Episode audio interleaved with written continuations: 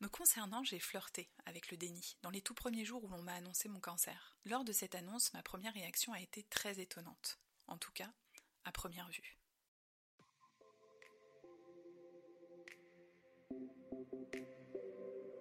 Bienvenue dans le podcast La Minute Trampoline de Caroline, qui vous permet de découvrir comment rebondir face aux épreuves de la vie, accéder à vos ressources et vivre une vie plus heureuse. Vous avez vécu ou vivez un événement difficile, traumatisant, ou vous souhaitez simplement vivre une vie plus épanouie? Vous souhaitez découvrir des sujets de fond sur des thèmes de développement personnel universels, abordés avec empathie et humour? Ce podcast est fait pour vous. Je suis Caroline Leflour, auteure, humoriste, thérapeute et résiliente multirécidiviste après un burn-out, un cancer, une infertilité déclarée et j'en passe. J'ai créé ce podcast parce qu'au-delà des épreuves de la vie, j'ai découvert que la résilience est un véritable levier de bonheur, accessible à tous. Vous y découvrirez des témoignages inspirants de personnes comme vous, comme moi et des témoignages d'experts.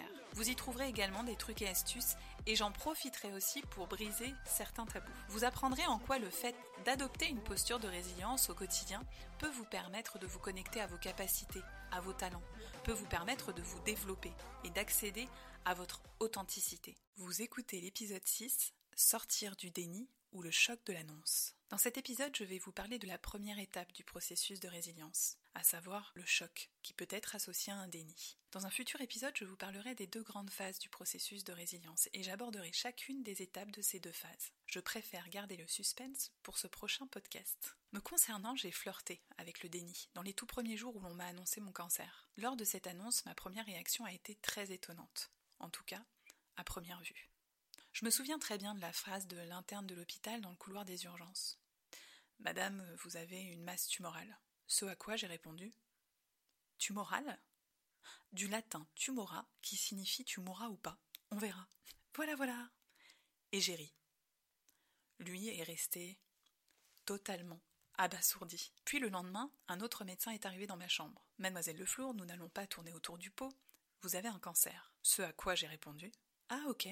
Et à part ça, il s'est assis et a été visiblement très surpris de ma réaction. Enfin, après quelques longs jours d'attente, on m'a expliqué que c'était un cancer de type malin et non bénin. Ce à quoi j'ai répondu Ah bah il est certainement malin.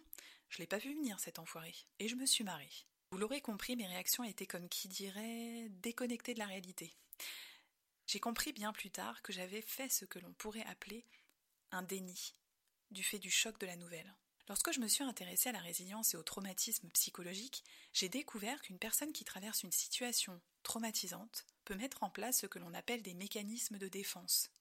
Ils sont multiples, comme le déni, une sorte de refus de voir la réalité. Pour ma part, mon déni s'est manifesté à travers l'humour, à travers le rire.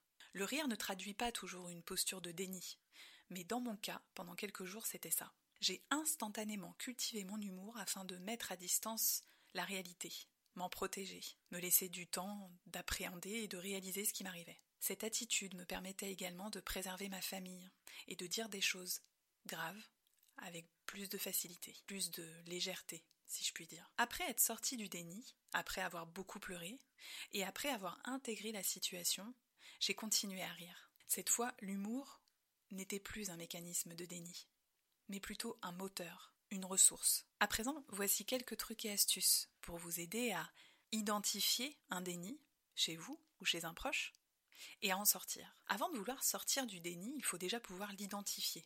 C'est là que réside toute la complexité du sujet. Puisque le déni, appelé aussi Diogène par le grand Sigmund Freud, fondateur de la psychanalyse, est un mécanisme inconscient qui vise à nier une partie de la réalité. Donc pas facile, lorsqu'on nie quelque chose, d'identifier qu'on est en train de le nier. Le déni consiste donc, pour la personne concernée, à éviter d'affronter le problème et à refuser de le reconnaître comme tel. Or, refuser de voir les choses en face peut petit à petit engendrer de fortes émotions que la conscience ne parvient pas à interpréter. C'est le cas pour l'annonce d'une maladie grave, le décès d'un proche par exemple. Ce mécanisme peut également survenir dans d'autres situations moins soudaines, comme l'alcoolisme, la maltraitance, la séparation, etc. La personne va se retrouver dans un état de stress, de danger, et ainsi se réfugier dans le déni pour refuser la perception de la réalité et rejeter la douleur. Le déni peut devenir dangereux et amener à de plus grandes souffrances, car il déforme la réalité et amène la personne concernée à de mauvais jugements sur soi, sur la situation. Cette posture empêche de voir la réalité telle qu'elle est, et donc d'évaluer les conséquences de tel ou tel comportement. Mais comment savoir si une personne est dans le déni? Alors les personnes qui vivent dans le déni vont tenter de rationaliser, de minimiser, de se justifier, d'expliquer ou encore de changer de sujet. Une personne qui est dans le déni refuse toute aide. Elle a tendance à se braquer et à être sur la défensive. Elle ne demande rien à personne alors qu'elle aurait besoin d'être entourée. Cette personne pense qu'avec le temps les choses vont s'arranger d'elles-mêmes et qu'il n'y a pas de problème. Elle vit de manière recluse et a tendance à éviter tout contact pour ne pas être sermonnée. Elle peut également s'abandonner complètement en se laissant aller au niveau de l'hygiène ou au contraire être excessivement propre pour se débarrasser inconsciemment de la douleur. Heureusement, on peut se sortir du déni.